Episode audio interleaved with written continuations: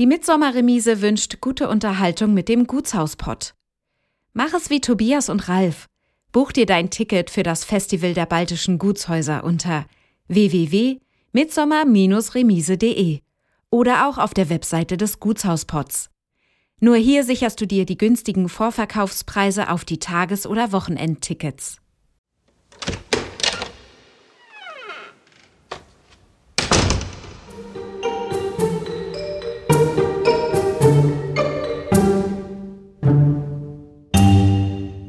Waren begeistert, wir fanden das schön. Es war auch in diesem Riesenhaus furchtbar entsetzlich kalt. Das wäre auf jeden Fall eine Entscheidung. Es war eine Entscheidung. Eigentlich war der Schlüsselmoment eher das in das Haus treten. Also es gab einige Überraschungen, die eben dann auch uns ins Schwitzen brachten. Aber so ist es mit Dingen, in die man sich verliebt.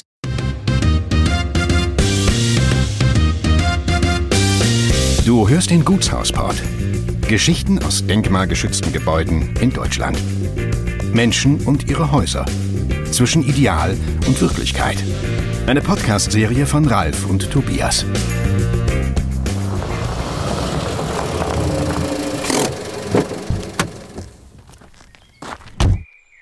Heute haben wir uns auf den Weg zur Mecklenburgischen Seenplatte gemacht. Für das Gutshaus haben unsere Gäste den ersten Platz des Bundespreises für Handwerk der Denkmalpflege erhalten. Wir sind unweit von Wittstock nach Belo gefahren und sind verabredet mit Silke und Wolfram Klemm. Herzlich willkommen im Gutshaus Belo. Ja, herzlich willkommen in unserem Hause. Wir wollen ja mit dem Podcast herausfinden, was die Menschen antreibt und wie sie sich den Herausforderungen, die ihnen unterwegs begegnet sind, gestellt haben und welche Überraschungen ihnen da begegnet sind. Ihr seid beide, wenn ich es richtig verstanden habe, gar nicht so lange vor Ort hier verwurzelt. Wo kommt ihr ursprünglich eigentlich her? Ja, ich habe einen langen Weg hinter mir. Ich bin aus Süddeutschland, habe dort auch meine erste Familie. Gemeinsam mit meiner jetzigen Frau leben wir in einer Patchwork-Familie oder lebten darin. Und es ist so ein bisschen ein Altersprojekt. Unsere insgesamt fünf Kinder sind jetzt schon alle erwachsen. Und die letzten Jahre, Jahrzehnte lebte ich in Berlin mit meiner jetzigen Frau, mit Silke. Und dieses Projekt ist eigentlich so ein gewisses Altersprojekt, ohne unsere Kinder. Und wir sind eigentlich zu diesem Haus gekommen per Zufall. Wir wollten gar kein Gutshaus. wir hatten eine Ferienwohnung oder ein kleines Häuschen fürs Wochenende gesucht, weil wir in Berlin doch von den ganzen Einflüssen manchmal auch gestresst waren. Und Silke hatte sehr gerne fürs Wochenende Ausflüge gemacht und wollte einmal raus, weil sie eigentlich immer in Berlin gelebt hatte. Und auf dieser Suche, als wir nur Angebote bekommen haben, die entweder unglaublich teuer waren oder unglaublich hässlich waren, und auch in jedem Urlaub haben wir uns jedes schöne alte Haus angeschaut und wir nichts gefunden hatten, sagte ich eines Tages zu Silke, schau mal, hier ist ein schönes Haus im Internet. Das ist in Mecklenburg, da leben einige Freunde von uns und lass uns doch mal hinfahren. Wir gucken uns das am Wochenende einfach mal an und machen uns ein schönes Wochenende. Es war ein kalter, regnerischer Tag und wir sind vor diesem Riesenhaus äh, angekommen. Es war auch in diesem Riesenhaus furchtbar entsetzlich kalt. Und äh, bei dem Durchgehen durch dieses große Haus hatte ich dann in der Oberdiele dieses Hauses ähm, ein Déjà-vu, wie man so, so schön sagt. Ähm, es war so bekannt und vertraut, äh, dass ich ganz genau in diesem Moment wusste, hier bin ich angekommen und hier will ich nicht mehr weg. Also als gebürtige Berlinerin konnte ich mir nie vorstellen, Berlin mal den Rücken zu kehren. Aber wie das manchmal so passiert, ändern sich die Dinge auch. Und ich kann bis heute sagen, dass ich diese Entscheidung nicht bereut habe, hier nach Belo zu gehen. Aber hattet ihr von Anfang an so einen besonderen Hang zu alten Gebäuden, alten Gemäuern in irgendeiner Weise? Wir haben immer nur in Altbauwohnungen in Berlin gewohnt, die wir lieben über alles.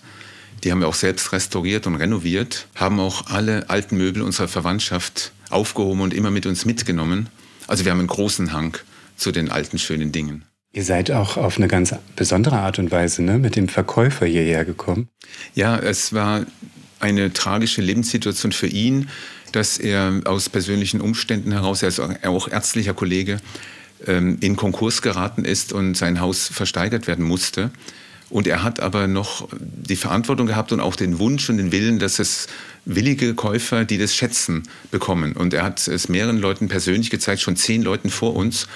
Und er hatte kein Geld, kein Auto, wir haben ihn mitgenommen.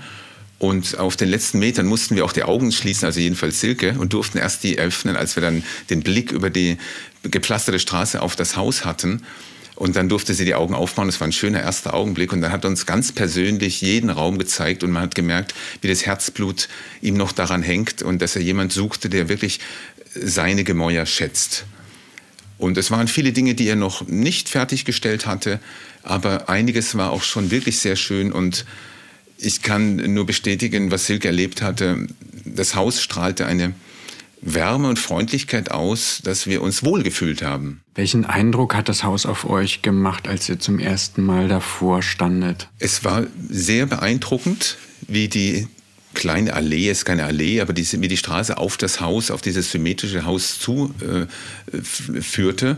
Und in dem Augenblick dachte ich noch überhaupt nicht daran, da irgendwie das mal einzuziehen oder zu besitzen. Aber es machte einen, einen schönen und geruhsamen Eindruck von außen. Aber die wirkliche Verbindung und diese Gefühle, die es ausgelöst hatte, kamen erst in den inneren Räumlichkeiten. Könnt ihr das Haus in seinem Zustand und seiner Lage vielleicht mal für die Zuhörerinnen und Zuhörer beschreiben? Es liegt relativ einsam. Wir sind so ein 35-Seelendorf und äh, das Gutshaus ist auch noch am Rande des Ortes, wirklich frei 300, 400 Meter von den nächsten Gebäuden entfernt. Und ein kleiner Teil der Gutsanlage, wenn man davor steht, rechts ist das alte Inspektorenhaus, wo unsere Nachbarn wohnen, Heiko und Olaf Kraft mit Familie, die uns von Anfang an äußerst warm aufgenommen haben, was nicht mehr zu unserer Anlage gehört, ursprünglich natürlich dazu gehörte. Und links ist ein symmetrisches Gebäude gewesen, was momentan nur eine Ruine ist. Also ein symmetrischer, großer Hof, den, den es ursprünglich gebildet hat. Und dahinter eine ganz freie Fläche mit dem Gutspark und weiten Feldern und äh, großen alten Eichenbäumen und einem wunderbaren Himmel, wo wir jeden Abend einen traumhaften Sonnenuntergang genießen können. Also den Gutspark, den konnten wir ja schon sehen. Also es sind sehr, sehr mächtige alte Bäume auch mit einem großen Stammumfang. Und äh, das Haus selbst ist ja ein Fachwerkgebäude. Ne? Ja, es ist ein Fachwerkgebäude und dazwischen mit roten Klinkern ausgemauert. Und oben hat es eine wunderschöne eichengeschnitzte Holzverzierung unter der Dachrinne. Die Fenster gehen alle nach außen auf, sind natürlich mehrfach geteilt, Sie sind ähm, leicht weiß, also ein gebrochenes Weiß, Elfenbein gestrichen mit grauem Rahmen, dann diese roten Ziegel und dann das silberne, schimmernde Fachwerk aus Eiche und dunkelgraue, inzwischen dunkelgraue Türen. Und es macht einen sehr freundlichen Eindruck es ist einladend. Und wir haben auch bei der Renovation eben die äußere Fassade wieder ganz historisch hergestellt und nichts daran verändert. Und die bautechnischen Dinge sind alle nach innen verlegt worden mit der Isolierung. Die ist von innen angebracht worden, sodass das äußere Erscheinungsbild wieder komplett rekonstruiert wurde, wie es auch auf alten Aufnahmen ist. Da sind wir sehr froh. Wir haben durch die Dorfbevölkerung und auch durch unsere Nachbarn alte historische Aufnahmen bekommen und auch vom Vorgänger, wo wir vieles nochmal wieder in schöneren Zustand herstellen konnten, wie es ursprünglich mal ausgesehen hat. Silke, nimm uns mal kurz mit in den Moment, wo du die Augen geöffnet hattest. Was waren deine ersten Gefühle, wo du das Haus von außen gesehen hast? Die ersten Gefühle von außen war eigentlich gar nicht der große Überraschungsmoment. Es war, wie gesagt, kalt und grau. Es, war ein riesiges Haus. Wie gesagt, wir waren eigentlich auf der Suche nach einem Ferienobjekt zu unserer Berliner Stadtwohnung weil wir hier sehr viele Freunde haben und auch diese Kurzweil am Wochenende inzwischen zu schätzen gelernt haben. Eigentlich war der Schlüsselmoment eher das in, in das Haus treten, wo man also wie im Märchen, also man steht vor einem kleinen Haus und tritt ein und es erschließt sich eine Vielzahl von Zimmern und äh, Momenten. Und es steigerte sich sozusagen von Zimmer durch Zimmer durchs Treppenhaus zu gehen bis zu diesem äh, besagten Déjà-vu und dann diesem ersten Gedanken, ähm, es gerne besitzen zu wollen, inwieweit man so ein Haus überhaupt besitzen kann. Ich mag immer gerne alte Sachen, die so schön Geschichten erzählen. Und es war immer klar, dass wenn wir was äh, haben wollen, also auch etwas Altes äh, sein sollte. Und das war eigentlich so ein großes Haus, wo auch klar war mit den ersten Gedanken, die wir hatten, ähm, das ist kein Ferienhaus. Hier muss letzten Endes eine Entscheidung her. Also man kann so ein Haus nur bewohnen, ähm, wenn man hier tatsächlich lebt. Und das ist also kein Ferienhauscharakter mehr. Das ist ja auch wirklich noch wichtig zu erzählen, als wir auf dem Heimweg waren hatte so viele Emotionen in uns ausgelöst und so viele Begeisterungsstürme, muss ich sagen, ein Raum nach dem anderen, dass wir Ideen hatten und sprudelten vor Ideen und haben uns gegenseitig auf den beiden vorderen Sitzen im Auto zugesagt, ja, da könnte dein Zimmer rein, hier der Arbeitsplatz, hier könnte die Naturheilpraxis rein, hier könnten wir das machen, hier kommt eine Ferienwohnung rein. Und ähm, der Vorbesitzer, der hinten saß, der hat mit den Augen gerollt. Also so, sowas hat er noch nie erlebt. Also sowas hat er noch nie erlebt, dass jemand so konkrete Vorstellungen hat und dass der jemand so direkt äh, da so begeistert ist von diesem Hause. Das, äh, das war phänomenal für ihn. Wie ist es denn dann überhaupt zu der Entscheidung gekommen? Seid ihr abends nach Hause gekommen, es war durch? Ich bin mir nicht mehr sicher, ob wir auf dem Rückweg oder zu Hause eigentlich klar den Gedanken sofort geäußert hatten. Wenn wir das wollten und wir waren begeistert, wir fanden das schön, das wäre auf jeden Fall eine Entscheidung, eine Lebensentscheidung, dass wir unseren Lebensmittelpunkt dann verlagern müssen nach Mecklenburg-Vorpommern und dann also unsere Eigentumswohnung verkaufen, das Haus äh, dort kaufen und dann in Berlin hat man noch gedacht, könnten wir eine kleine Eigentumswohnung behalten und so weiter, mit zwei äh, Standorten dann, weil ich beruflich in Berlin angebunden war. Silke war damals auch in Berlin beruflich angebunden. Und das haben wir sehr früh ähm, beschlossen oder äh, gesagt. Und das war uns klar und ich glaube, wir haben so zwei, drei Tage gebraucht. Es war eine Entscheidung von nur Tagen möchte ich sagen. Also es war eine Entscheidung erstmal von Tagen für uns, dass wir das gerne machen möchten. Dann haben wir unsere äh, Finanzberaterin äh, angerufen, wie wir das machen kann. Denn man muss dazu sagen, wir hatten erst drei oder vier Jahre uns eine große 200 Quadratmeter Bell-Etage-Wohnung äh, in Berlin-Friedrichshain gekauft, ausgebaut. Und ähm, die wir dann auch später benutzen konnten als äh, Startkapital. Was natürlich später keiner verstanden hat, wie verrückt man sein kann, wenn man nun gerade erst fertig ist, in dieses nächste Projekt einzusteigen. War es für dich gleich klar, hier Ferienwohnungen ähm, reinzubringen? Also die ersten Ideen hatten wir tatsächlich schon auf, auf der Rückreise und an dem Abend selber. Aber was auch klar bei der Größe dieses Hauses, man muss sich vorstellen, also jede Etage hat 250 Quadratmeter. Also wenn wir nur vom Haupthaus sprechen, haben wir in der unteren Etage 250 Quadratmeter, wir haben in der ersten Etage 250 Quadratmeter und wir haben 250 Quadratmeter Dachboden. Die Seitengebäude noch nicht eingeschlossen. Dass das eine viel zu große Fläche ist, um das für uns allein zu nutzen, geschweige denn zu unterhalten, so dass uns klar war, wir brauchen ein Konzept von Eigenbedarf und Vermietung um sozusagen das Haus zu finanzieren. Und ihr habt jetzt mehrere Ferienwohnungen hier? Wir haben inzwischen drei Ferienwohnungen. Zum damaligen Zeitpunkt waren im Haupthaus oben zwei Ferienwohnungen. Und wir haben das im Prinzip so gestaltet, als die Bauphase anfing, haben wir von oben, uns von oben nach unten durchgearbeitet. Und die erste Ferienwohnung, die Friesenwohnung, die über das Blau entstanden ist, ähm, war die erste Wohnung, die wir fertiggestellt haben. Und wir sind sozusagen von Wohnung zu Wohnung gezogen, bis wir unten angekommen sind, um dem so eine persönliche Note zu geben. Und wie gesagt, ich mag keine zweckmäßig eingeräumten Ferienwohnungen, sondern es soll einfach schön sein, auch für andere.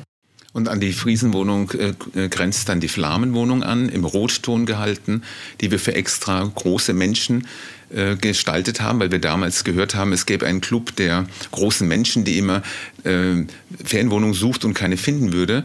Der Witz ist, dass sich noch nie einer aus diesem Club bei uns gemeldet hat, aber das ist nicht schlimm, sie ist trotzdem sehr schön geworden. Und danach äh, haben wir jetzt in der letzten Zeit noch die Gesindewohnung angeschlossen, ganz in Weißtönen gehalten durch die Farbkombinationen, die meine Frau alle kreiert. Und wir haben das Konzept so erstellt, dass man alle drei Wohnungen äh, also untereinander verbunden sind. Und es können auch eine größere Gruppe oder zwei, drei Familien zusammen diese Wohnungen nutzen. Und es ist ein sehr vielfältiges Konzept möglich. Und wir haben uns auch nicht gescheut, Lieblingsstücke, auch historische alte Erbstücke mit in die Ferienwohnungen zu stellen, weil wir einfach eine schöne Wohnung haben wollen. Wir hatten ja während der Bauphase die eine Wohnung bewohnt, dann die zweite Wohnung konnten uns immer schwer trennen, wenn wir wieder ausziehen mussten. Inzwischen wohnen wir aber wirklich ganz sicher unten und haben oben die drei Ferienwohnungen für unsere Feriengäste freigeräumt. Ein Haus dieses Alters ähm, hat ja sicherlich auch viele Geschichten zu erzählen, wenn es äh, Geschichten erzählen könnte. Insbesondere das 20. Jahrhundert ist ja auch voll von Brüchen. Ähm, welche Funktionen erfüllte das Haus in der Zeit? Ja, im 20. Jahrhundert haben wir ja nun die großen Umbrüche gehabt. Es war ja nun noch äh, die nationalsozialistische Herrschaft mit dem Zusammenbruch, dann danach die DDR-Zeit. Und es gibt ja auch hier in der Nähe das Museum des äh, Todesmarschmuseum im Belower Wald. Und es gibt hier viele Geschichten. Ob hier nun die Sowjets waren kurz drin nach dem Krieg mit der Kommandantur, haben Einteilung gemacht, wo natürlich auch die Ländereien alle zerschlagen wurden. Kurz davor noch ähm, unter der Nazi-Herrschaft war auch zumindest vorne auf der Kreuzung ein Kontrollpunkt für, die, für diese schrecklichen Todesmärsche. Und ähm, später gibt es auch die Geschichten, dass als die Sowjets abgezogen sind, haben sie auch noch eine Handgranate im Eiskeller äh, geworfen. Da haben wir nur noch die Ruinen übrig und die Glassplitter, die wir immer wieder im Gutspark finden. Und nach der traurigen Geschichte waren dann aber die in der DDR-Zeit, dann wurde das natürlich etwas sozialisiert. Es war ein Konsum im Haus, eine Arztpraxis, eine Schule. Und das sind schöne Geschichten von den Dorfbewohnern, dass sie äh, berichten, ich bin hier nochmal zur Schule gegangen oder hier war der Arzt da drin, hier der Konsum und so weiter. Und jetzt ist auch ein, in dem Arztraum ist die Naturheilpraxis meiner Frau, die ja Akupunktur und Homöopathie anbietet. Und das schließt sich da eigentlich sehr schön an. Aber im Vergleich zu der gesamten Geschichte, die ja fast 300 Jahre alt ist, ist die Zeit vom 20. Jahrhundert doch relativ kurz und verblasst, auch von den Geschichten, die wir auch schriftlich überliefert bekommen haben aus der alten Vergangenheit. Das Schönste war, als mal eine Frau England hier bei uns geklingelt hatte und äh, ins Gespräch kam und dann erzählte, sie ist die direkte, also eine Nachfahrin von dem Erbauer des Hauses der damals äh, mit zwölf Kindern dieses Haus gebaut hatte, die Glashütte gebaut hatte und äh, den ganzen Hof angelegt hat. Und es gibt noch viele andere äh, Familien, wie zum Beispiel Familie Rudeloff. Da kam ein Angehöriger vorbei, hat mir einen ganzen Ordner über seinen ganzen Stammbaum gegeben. Und äh, es ist unglaublich, was dieses Haus an Geschichten erzählt. Bis hin zu der Geschichte, dass hier von ein Onkel unseres Nachbarns, das Kind oder äh, ein Angehöriger als Baby, Säugling äh, kaum überleben konnte, dann wurde auf dem Ofen, im Wärme, auf dem Ofen gewärmt, wie im Wärmeschrank im Wärmeschacht, damit er das überlebt hat und hat es überlebt und es hat alles funktioniert. Und es kommen Leute, die klingen, darf ich mal schauen, ich habe hier mal gelebt und dann gehen sie in die hintere linke Zimmer und sagen, da war Frau Schulz oder Frau Meier und hier habe ich äh, mal die Tante gesehen und hier lebte der und derjenige und so. Also es gibt sehr, sehr viele Erlebnisse und Geschichten in diesem Hause, die bis heute leben und wo die Leute begeistert sind, wenn sie vorbeikommen, klingeln dürfen. Und wir haben ein offenes Herz und laden eigentlich auch alle ein, dass sie hier mit teilhaben dürfen. Und wir sind so froh, dass das Haus noch steht und wieder in der alten Pracht erstrahlt, wie wir sagen würden. Ich habe an einer Stelle gelesen, dass das Haus tatsächlich äh, kurz vor dem Ende der DDR-Zeit äh, auch abgerissen werden sollte. Es saß hier eine ältere Dame, die die Stellung gehalten hat im Gutshaus. Wäre die ausgezogen, hätte, würde das Gutshaus nicht mehr bestehen. Also die hat sich strikt geweigert und ist hier drin sitzen geblieben. Und dann kam der Vorbesitzer und hat sozusagen dann das äh, Haus übernommen. Aber im Prinzip hat sie den, das Überleben gesichert. Ja, denn daneben die großen Stallanlagen äh, sind äh, teil, leider teilweise abgebrannt, aber auch teilweise eingerissen worden. Das waren wunderbare riesige Naturscheunen, teils redgedeckt. Wir haben auch so eine Galerie zusammengestellt, die wir am Tag des Denkmals, wo wir auch jedes Jahr daran teilnehmen, äh, immer äh, demonstrieren und zeigen. Da sieht man noch diese wunderbaren Anlagen und die großen Gebäude. Von den ursprünglichen riesigen Gebäuden ist keines mehr übrig, nur noch ein großer äh, Kuhstall, der aber auch nach einem Brand erst im 20. Jahrhundert, 1927 etwa, nochmal wieder aufgebaut worden ist. Also auch historisch ist, auch unter Denkmalschutz steht und noch von der Agrargenossenschaft momentan bewirtschaftet wird. Aber die ursprünglichen alten Scheunen sind leider nicht mehr da. Welche Rolle spielt denn das Gutshaus in der Bevölkerung heutzutage? Es gibt viele Geschichten dass sie hier ähm, Kommunion heißt es hier nicht, es ist Jugendweihe gewesen, die sie gefeiert haben. Sie haben Hochzeiten gefeiert, es wurden Beerdigungsfeste gefeiert und wir haben wirklich viele Anfragen, auch jetzt gerade. Wir haben zwei Beerdigungsfeiern schon ausgerichtet, wo wir sagten, wir stellen den Festsaal gerne zur Verfügung und da dürfen die Leute auch kommen und können weiter feiern. Und es ist im Bewusstsein, äh, dass es ein großer Saal war, wo gefeiert wurde. Und es gibt auch alte Geschichten, wo wirklich jemand mal vorbeikam, wo dann viel Freude war und wo dann ein jetzt älterer Herr, damals als junger Spund mit dem Pferdeanhänger von seinem Vater losgefahren ist, was er nicht durfte, kam ans Gutshaus rangefahren, an den Festsaal und hat dann Bier ausgeschenkt und hat da groß und wild gefeiert und hat nachher dann sehr viele Schimpfe bekommen und so. Aber es gibt sehr viele Geschichten, denen die Leute im Bewusstsein sind. Was waren die ersten wesentlichen Entscheidungen, wenn man im Besitz eines solchen Hauses ist? Was ist das Erste, was man dann tut? Was sind die ersten Schritte? Wir haben ganz radikal alles neue, hässliche, schreckliche Pressspanplatten und so weiter und so fort, Innenbäder, komplett herausgerissen und quasi entkernt, aber jegliche alte Substanz erhalten. Wir haben unter den äh, Kunstböden teilweise äh, alte historische Dielen gefunden. Und äh, die anderen neuen Dinge wurden erstmal alle rausgeschmissen zum Fenster. Es gab einen riesig großen Haufen vor dem äh, Haus, was mein Sohn mit vielen Freunden mir geholfen hat.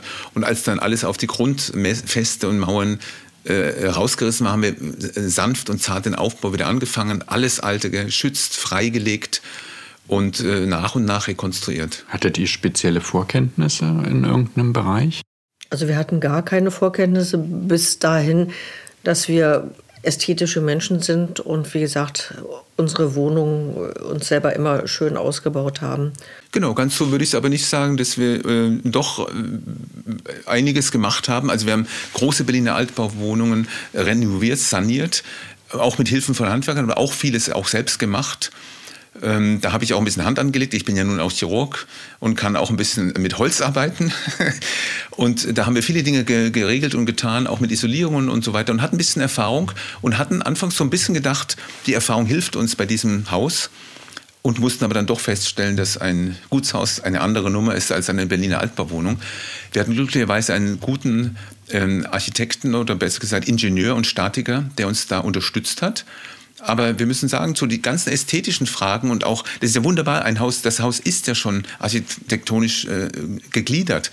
Wir hatten nur ein, zwei Fenster auch freigelegt, wo uns auch zum Beispiel Frau Schöfbeck vom Landesamt für Denkmalpflege und Kultur darauf aufmerksam gemacht hat, dass da mal ein Fenster gewesen sein muss. Dann haben wir gesagt, da legen wir sofort das Fenster frei, haben wir noch ein Fenster nach dem Süden hinein eingebaut und haben das Haus wieder rekonstruiert. Also war ja schon mal architektonisch gestaltet.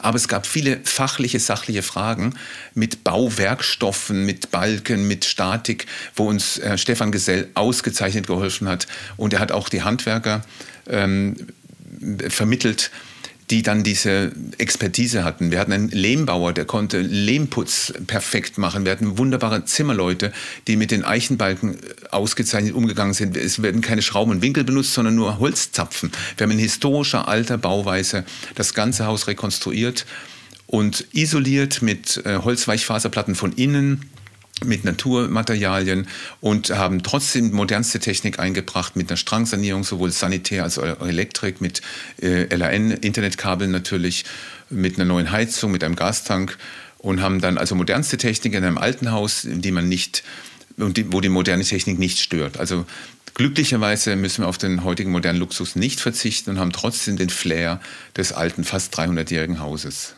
Es gab natürlich auch die Monate, am Anfang, also wo mit jeder Woche die Löcher im Haus immer größer wurden. Also der Balken muss noch ausgewechselt werden, die Diele muss noch raus. Also das Haus sah am Ende aus wie so ein bisschen Schweizer Käse. Und äh, da fingen wir schon ein bisschen an zu schwitzen. Also das waren die ganzen Sonderleistungen in diesem Riesenkatalog, wo klar war, also das ist fürs Dach, das ist für die Innenausstattung und so weiter. Also wo die Sonderleistungen stiegen und stiegen. Und da ist es gut, nicht, nicht zu wissen, wenn man sowas anfängt, was da auf einen zukommt. Das ist richtig und es gab schon Überraschungen. Wir haben wirklich diese ein Jahr und vier Monate Renovationszeit, die wir sehr straff durchgezogen haben, geschafft, von Berlin aus jeden Montagabend sehr spät zur Freude unserer Handwerker eine Baubesprechung zu machen. Die ging manchmal bis um 22 Uhr. Manchmal haben wir die Handwerker auch zum Essen danach noch eingeladen. Wenn wir hier ein offenes Restaurant gefunden haben. Und wenn wir dann, und sonntags, Samstag, Sonntag sind wir auch nochmal hochgefahren und haben alles kontrolliert und eine, eine, Liste erstellt. Also äh, Raum 23, rechte Wand, unten rechts, Diele äh, eingebrochen, Loch bitte reparieren und so weiter. So auf diese Art ist es gegangen. Und was meine Frau gerade sagte, dann kam man auf die Baustelle, plötzlich war äh, die Decke weg. Die fehlte zwischen dem Dachboden und anderen Zimmern, war ein Loch da. Davor war aber noch eine Decke da. Und dann hieß es, ja, da waren nun mal zwei Eichenbalken, die waren nun mal durchgefault. Oder im nächsten Mal war die Außenwand beinahe am Zusammenstürzen, weil ein falscher Balken angesägt wurde. Also es gab einige Überraschungen, die eben dann auch uns ins Schwitzen brachten und die Kosten am Ende doch auch ähm, in die Höhe getrieben haben. Aber da hat auch unser Planer ein Auge drauf gehabt und am Ende ist es doch irgendwie hingekommen. Was waren denn die größten Herausforderungen, die hier bezüglich der Instandsetzung erfolgten? Was war das Größte, was man hier stemmen musste? Also ein sehr wichtiger Aspekt sind die Fenster. Die Fenster sind das Angesicht des Hauses. Und da haben wir auch sogar ein Fenster komplett in Eiche, ein Modellfenster bauen lassen von einem Tischler den wir dann nachher gar nicht genommen haben. Und an diesem Fenster wurde mit der Denkmalbehörde, mit unserem Planer, mit äh, dem Tischler und mit uns hatten wir vier bis fünf Termine, bis wir uns auf Fenster geeinigt hatten. Und am Ende, muss man sagen, waren auch dann der kleine Wasserschenkel, hat dann nochmal, wurde vom Denkmal an moniert, also Herr Herr so und so, Herr Tischler, Sie wissen doch, das ist doch nicht barock und es muss barock sein, da muss die kleine Schwingung rein und da wurde noch eine kleine S-Schwingung eingepflegt, damit es auch wirklich originalgetreu richtig ausgesehen hatte. Da waren wir überfordert, haben aber am Ende gesehen, wie wichtig das war. Da ist jede kleine Schwingung, jede kleine Falz, jede kleine Fuge wichtig. Oder ob das Fensterkreuz, wenn es zwei Millimeter zu breit ist, sieht es plump aus und wenn es schmaler ist, sieht es perfekt aus. Das war eine sehr, sehr große Herausforderung und die Fenster sind auch ein sehr großer Kostenpunkt. Da sollte man aber nicht sparen. Das ist sehr wichtig. Stehen denn noch Sanierungen an? Wir sind jetzt äh, sehr glücklich, dass wir das Haupthaus in diesen kurzen Zeit von ein, fast, also knapp anderthalb Jahren durchgezogen haben. Danach konnten wir glücklicherweise den Festsaal äh, restaurieren. Und jetzt äh, mit äh, glücklicherweise wieder Fördermitteln. Vor zwei Jahren haben wir das Gesindehaus fertiggestellt, was auch nochmal 120 Quadratmeter Wohnfläche hat, wo wir noch eine Profiküche drin haben für unsere Espresso-Bar in der alten Stellmacherei, die wir auch davor noch fertiggestellt haben. Insofern ist das Gutshaus Ensemble, das Haupthaus mit den beiden Anbauten des Festsaales und des Gesindehauses jetzt fertig, mit, auch mit Terrasse vorne. Nur ist noch ein wunderschöner kleiner Wintergarten im Süden, ähm, Südwesten ähm, fertigzustellen, wo wir auch historische wunderbare Fotos haben. Und das ist das nächste Projekt. Das wäre noch das letzte am Gutshaus. Und sonst wären nur die Nebengebäude, die noch in Ruinen liegen. Aber wir wissen nicht, ob wir das nicht unseren Kindern oder Enkeln oder einem potenziellen Käufer irgendwann überlassen werden. Und jetzt eigentlich das Erreichte doch irgendwie mehr genießen sollten. Mich würde mal interessieren, welche Spuren die Zeit hinterlassen hat, die man hier vielleicht entdeckt hat. Ähm, gab es in dem Haus äh, besondere Erlebnisse oder Entdeckungen? Von unserem Vorgänger wurde schon mal beschrieben, dass an einer Außenwand oder nicht von dem Vorgänger, noch von Vorvorgängern. Ich habe nämlich eine Chronik von einem ehemaligen Besitzer, wo bei Renovierungsarbeiten äh, ein sogenannter Feierabendstein gefunden wurde, wo eine Jahreszahl eingraviert war, die da auf 1740 gezeigt hatte, ähm, wo man dann erstmal wusste, wie alt das Haus eigentlich ist. Äh, das war eine Überraschung aus der Vorgängerzeit, die uns nur mitgeteilt wurde. Diesen Stein habe ich nie gesehen, der weiß ich nie, wo er ist oder ob er schon verschwunden ist. Und das ist also bewiesen, dass das Haus 1740 erbaut wurde in der heutigen Form, also die heutigen Balken, was wir auch durch chronodendrologische Bohrungen nachgewiesen haben mittels eines Gutachtens. Und das Gesindehaus ist erst 100 Jahre später gebaut worden. Und wir haben eine wunderschöne Entdeckung beispielsweise im Gesindehaus gemacht. Wir hatten eine kleine Kammer, das war nur eine Holzkammer mit Erdloch und also es war schwarz und duster. Es war fast am Zusammenfallen. Und als wir das alles geputzt, gesäubert und gereinigt hatten, kam in einer Türzage eine wunderschöne tiefe Gravur äh, zum ähm, Vorschein mit OVB, nein OVW und darunter ein B. Und wir haben überlegt, was kann das nur sein? Und ähm, wir sind uns sicher, dass das einer der Vorvorbesitzer war, ein Herr Otto von Wickende Belo. Und das haben wir dann schön herausgearbeitet und das kann man heute noch ansehen im Haus. Wenn ihr zurückschaut, Was würdet ihr immer wieder tun und was würdet ihr auf keinen Fall mehr tun? Wenn du die Frage so stellst, würde ich mal sagen, wenn wir gewusst hätten, was auf uns zukommt, hätte ich das nie gemacht.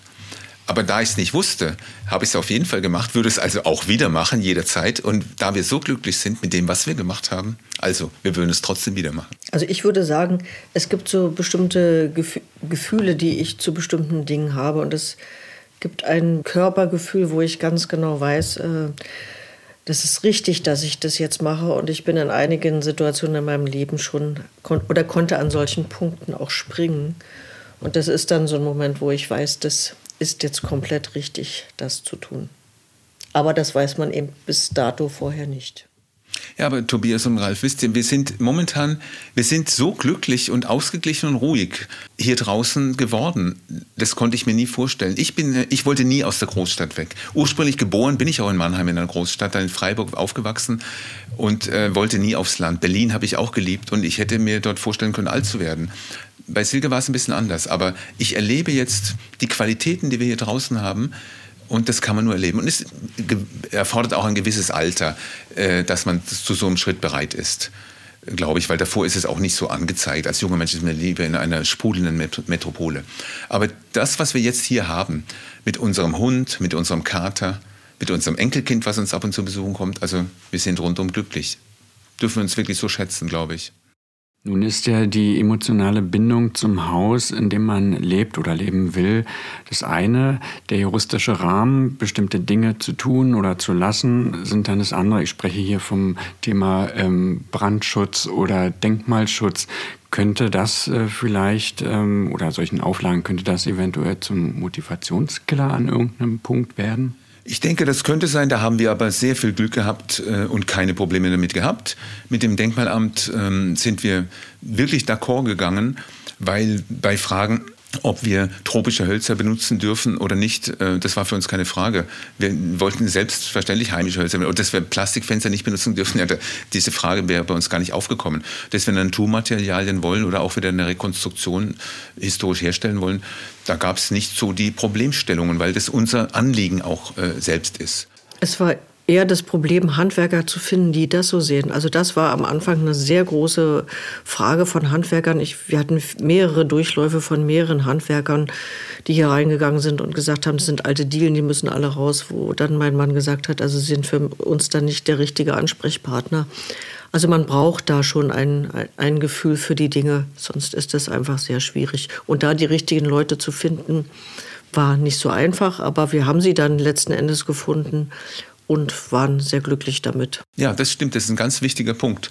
Wir haben also sämtliche Berliner Handwerker, die wir kannten und die uns früher geholfen hatten, am Ende ausgetauscht.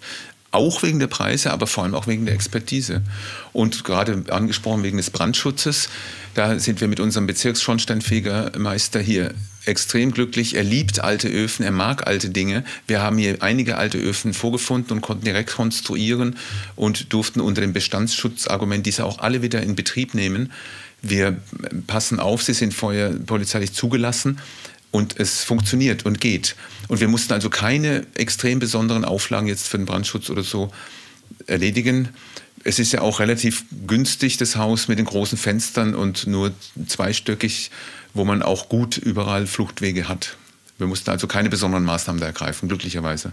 Wenn unsere Zuhörerinnen und Zuhörer äh, hier mal vorbeischauen wollen, was gibt es denn bei euch zu erleben? Also als erstes können Sie eine unserer Ferienwohnungen genießen und gerne hier in Urlaub genießen.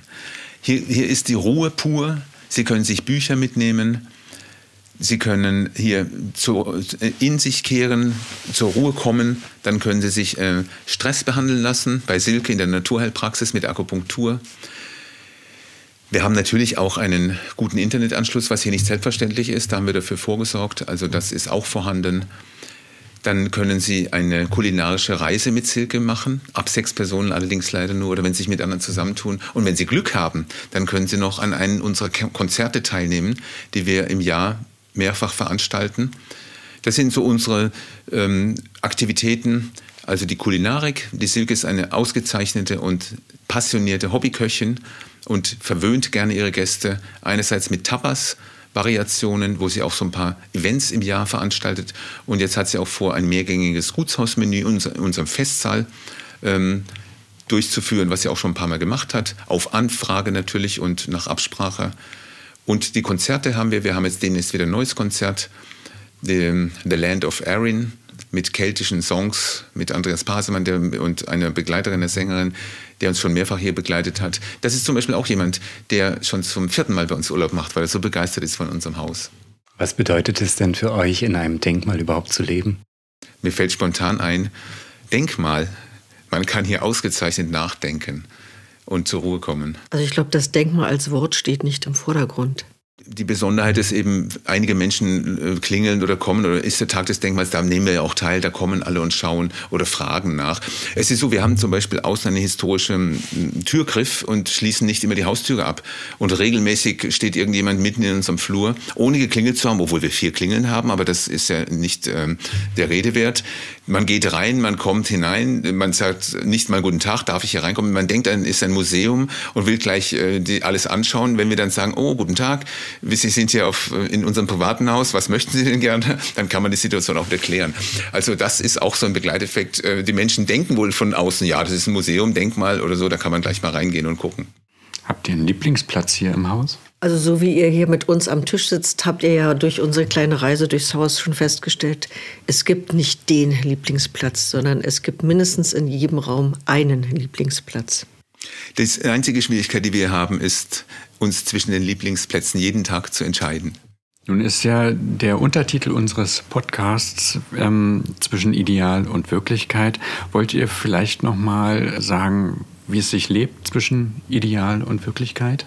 Also ich empfinde das tatsächlich jeden Tag als großen Luxus, gerade in dieser Zeit, also so lieben zu können, mit so viel Platz, so viel alten, aber auch neuem technischen Standard hier in diesem Haus. Ähm, es ist einfach großartig. Wir leben wirklich ideal, das muss ich sagen. Und wir träumen auch manchmal in unseren Räumen, wenn wir hier durchgehen können. Und natürlich holt einen die Wirklichkeit dann ein, beispielsweise wenn der 6000 Liter Gastank befüllt werden muss und dreistellige Summen erfordert und das leider nicht nur einmal im Jahr, sondern mehrfach. Oder was jetzt auch einen kleinen Beigeschmack hat, eine Wirklichkeit der Umgebung natürlich, dass jetzt hier in Mecklenburg-Vorpommern Photovoltaikanlagen und Windkraftanlagen gebaut werden sollen, die auch vor unserem Gutspark nicht Halt machen obwohl wir ganz klare denkmalrechtliche Einschätzungen haben, dass das hier nicht passt und eher an, an anderer Stelle gebaut werden sollte, gibt das so gewisse Dinge der Wirklichkeit, die einem da einholen und die nicht dazu passen würden und die das Ideal etwas trüben. Aber davon wollen wir uns nicht äh, herunterziehen lassen. Wenn ihr jemanden mit einem ähnlichen Vorhaben einen Rat geben solltet, welcher wäre das? Ich glaube, solche Dinge sind letzten Endes immer eine Herzensangelegenheit. Ich glaube, wenn jemand begeistert ist und mutig ist und den Mut aufbringt, so etwas zu tun, dann sollte er es unbedingt machen. Und die anderen Dinge lassen sich regeln. Natürlich muss man ein gewisses finanzielles Polster oder die Möglichkeiten haben. Ohne das geht es einfach nicht. Und man kann natürlich auch Fördermittel bekommen. Äh, und das wird man auch bekommen, und Unterstützung. Aber wenn man eine gewisse Basis hat und äh, Interesse an so etwas hat, man soll es durchziehen und soll es machen und findet Verbündete und findet Begeisterte, die dir mitmachen. Und die Menschen, die für sowas kein Verständnis haben, ähm, von denen sollte man sich nicht herunterziehen lassen. Gibt es noch eine Vision in der Zukunft? Meine Vision ist der Aufbau der Ruine, aber meine Frau hat mir da schon äh, die Scheidung angedroht und das ist, wäre sehr gefährlich, wenn ich mich daran mache. Aber ich habe die Hoffnung noch nicht aufgegeben. Was sagst du dazu, Silke? Mir geht es letzten Endes darum, jetzt bewohnen zwei Leute über 800 Quadratmeter äh, Wohnfläche und wir sind solche Schaffer, dass wir immer nur am Arbeiten sind. Ich glaube, wir sind langsam in einem Lebensalter, wo wir versuchen sollten, das, was wir haben, zu genießen. Und ihr kennt ja alle die Geschichte von dem Fischer und seine Frau, wo es immer noch mehr und noch mehr, wo ich denke, dass das schon reicht. Es sind die Wurzeln gelegt. Man kann hier mit Sicherheit weiter bauen, weiter träumen. Aber das kann vielleicht auch die nachfolgende Generation vornehmen. Wir haben unsere fünf Kinder auch einbezogen und sind ganz offen und fragen sie, ob nicht einer das hier doch leben möchte oder übernehmen will. Momentan sind sie noch zu jung dafür und hat keiner daran Interesse. Aber wer weiß. Wir waren auch mal jung und hatten kein Interesse auf das Land zu ziehen. Vielen Dank. Wir waren bei Silke und Wolfram Klemm im Gutshaus Belo. Alle weiteren Sachen findet ihr in den Show Notes. Wir packen die Links zur Vermietung, zur Espresso Bar und allem Möglichen, was ihr von dieser Folge wissen wollt, unten in die Show Notes und bedanken uns recht herzlich.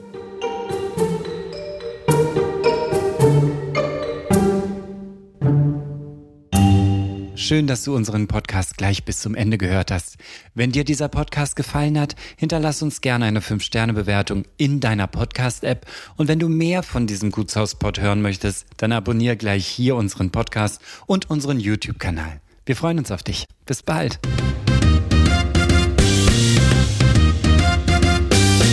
Das war der Gutshauspod. Bildmaterial zu den Folgen findest du auf www.dergutshauspod.de und natürlich auch auf Instagram.